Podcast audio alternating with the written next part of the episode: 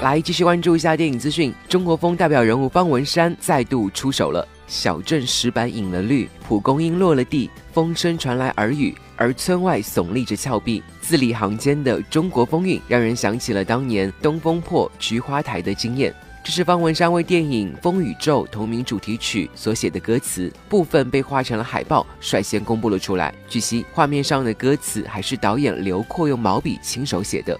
少年。母亲、异兽、山水，在写意的水墨画中，与方文山的词相辅相成，展现出了一派古朴的东方美，娓娓道出了少年英雄乱世中用爱抵御黑暗的勇气。第一时间看到歌词的霍尊直言被击中了，他表示方文山的词言简意赅地传达出了电影有关守护的内核。据悉，从一开始风雨咒剧组就觉得电影厚重的中国风和方文山非常契合，专程跑到台北先请他观影。在决定是否写词，观影之后，方文山触动很大，不仅答应写词，还当起了自来水。据悉，电影将于八月三号全国上映。